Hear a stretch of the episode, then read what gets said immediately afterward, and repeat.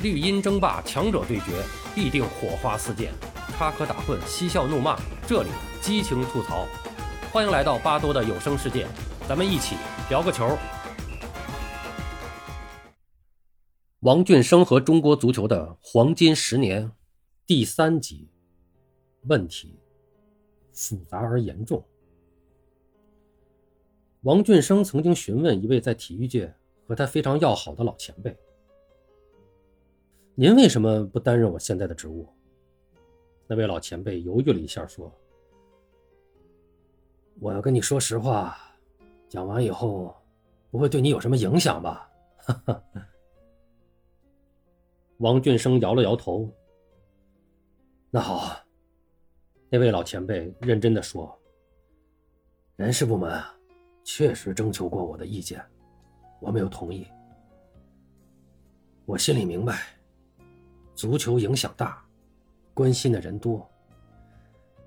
但是，他内部这人际关系复杂，技术水平又低，人员素质也不高。给我的印象最深的就是不听招呼，你说东，他往西。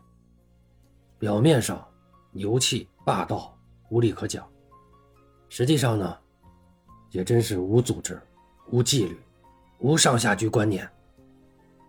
教练队伍很保守，一些教练员文化素质低，基本的礼貌都不懂，从来也不听别人的意见，哎，总感觉老子天下第一，比赛打不好，不承认自己不行，不想着该怎么提高。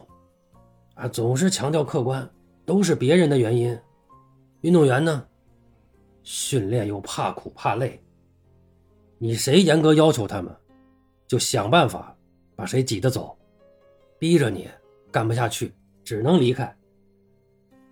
你可能还有些事情不太了解，吃喝嫖赌，尤其是后两项，我们一些队员啊都是沾边的。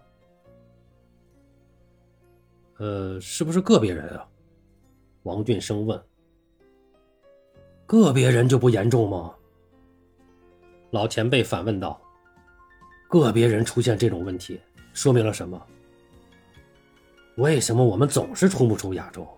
一句话，训练不刻苦，要求不严格，整体水平低，技不如人，十年二十年也冲不出去。你看看，凡是聪明的省市体委领导。谁花真力气去抓足球？我告诉你，谁抓谁倒霉。现在地方体委都有一种默契，哎，就是让他们自生自灭吧。我告诉你，现在这一茬人不行，十年以后可能比现在更差。原因很简单，谁给你培养后备人才呀？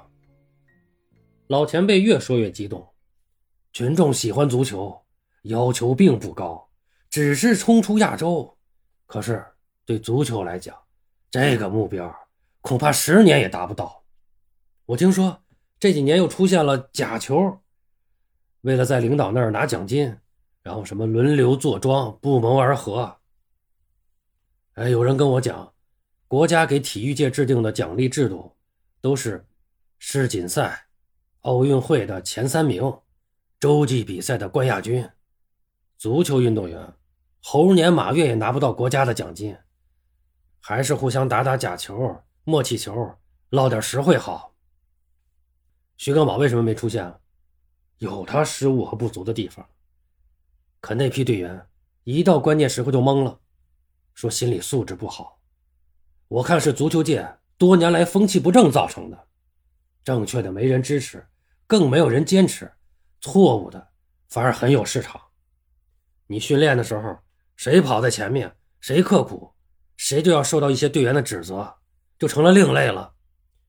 这次足协为了出线，特别决定国奥队要参加甲级联赛。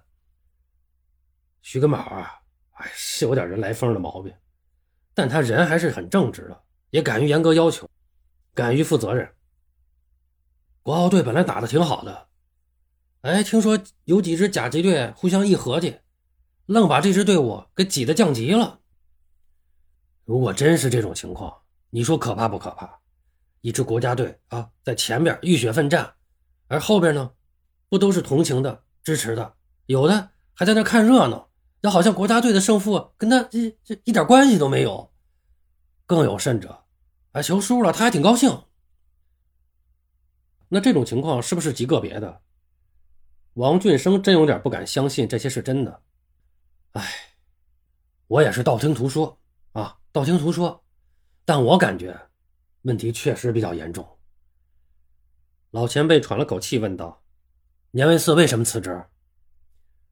主要还是年龄和身体原因吧。”王俊生回答：“主要原因根本就不在这儿。我感觉最重要的原因就是他担心出差错，对领导和群众没法交代。他是体委这些司长中佼佼者，正直坦率。”也能说会写，经历阅历、领导能力，哪样不行？他都辞职了。可见啊，谁管足球谁倒霉。不可否认啊，国家队管理还是比较严格的啊，训练也刻苦，作风也正。可不能所有的事都是国家队来管呀。中国足协内部也有一些人对他有意见。你这样长期下去，一旦出事儿。老年也没法交代，何况他去年也确实啊五十八了，索性就干脆辞职完了。老前辈看着王俊生若有所思的样子，说：“哎，本来啊，我不愿意跟你讲这些，劳神伤神还伤心。为什么那么多人都不来担任这个职务？你你应该明白了吧？”哎我说，既然你现在已经到这位置上了，是吧？我就提醒你一件事啊，你工作一段时间以后啊，一定要微服私访，多下基层，认认真真的自己搞一些调查研究，别让人家欺骗。你要知道，很多人都是报喜不报忧的，你听到的汇报没几句真的。王俊生和老前辈。结束了这次谈话以后，心里是沉甸甸的。离开足球界近十年，怎么都变成了这个样子？是不是言过其实了？王俊生暗暗下定决心，一定要认真的调查一下。那么，在九二年，王俊生上任中国足协常务副主席，这个时候，他说自己离开了足球界近十年。那么，这十年他指的是？一九八一年到一九九一年，在一九八一年之前，他一直是在这个足球圈里边，他是足球运动员出身，然后当教练。那么一九八一年开始，他是在北京体育大学攻读体育管理专业。一九八三年底至一九八九年，他是在北京市体工大队当大队长。然后一九八九年至一九九一年，他是任北京市体委党组成员、计财处处长。和北京市足球协会常务副主席兼秘书长，那么他指的就是这十年期间，他基本上无论是学习还是工作，基本上没有限定在足球圈内，那么做的都是体育管理工作。那么关于这个老前辈是谁呢？王俊生没有交代。呃，我感觉呢，其实这个老前辈说的这些话还是很实在的，在当时确实存在这样那样的问题。其实很多问题到现在我们仍然存在。你比如我们的训练问题，我们的训练量上不去，不用说跟欧洲的这个正常训练比，跟日韩相比，我们的训练量都是差很多的。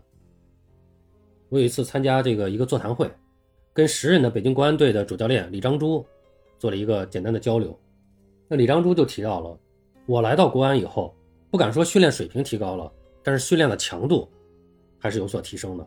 但是李章洙就说，但是。这个训练强度顶多到了韩国 K 联赛球队日常训练的百分之八十，但是他没法往上加了，加不上去了，队员也吃不消了。所以这一个训练的情况到现在我们都是差距很大。然后还包括这里面提到的我们教练员的这个层次，整个教练员这支队伍文化素质比较低，层次水平比较低。这个我之前我也聊过，就是因为我们的这个我们现在的这些个教练，包括青训教练，主要还都是退役球员。那我们本身水平就低，他当时当运动员的时候练的、踢的，有些理念啊方法就不太对，转过来当运动员，还是这套东西继续教，所以有的时候真的是惯养王八，越养越抽抽。为什么这次我们说越南的青训搞这么好？我就不信越南他自己他有那么优秀的青训教练吗？他没有，他是通过这种精英青训，然后跟这个跟欧洲的这个阿森纳俱乐部来合作搞青训。那么他的这个青训团队都是温格亲自选定的，所以说我们的教练员团队也是有问题的，原来是这样，现在也是这样。包括他里面提到的，谁严格要求他们，就想办法把谁挤得走，逼谁离开岗位。这个我们在甲 A 十年还有中超这些年，其实我们也都见过的，特别是在一些外籍教练，一旦他跟中国的文化冲突的太厉害，跟队员相处不好的时候。确实存在这种，大家都能明显的感觉到，就是所谓的队员们联合做掉主教练，这种情况我们也是时常发生的。为什么说中国俱乐部就说这个换教练特别好使？说换手如换刀，每次一换主教练，即使是高水平的外籍教练换成了国内的这个救火教练，往往也是头几场比赛打得特别好，那就是球队中的大佬带着自己的这些个小弟们获胜了，把我们不喜欢的主教练给拿下了。然后新换上一个来，好，成功了，挺高兴，心气儿挺高。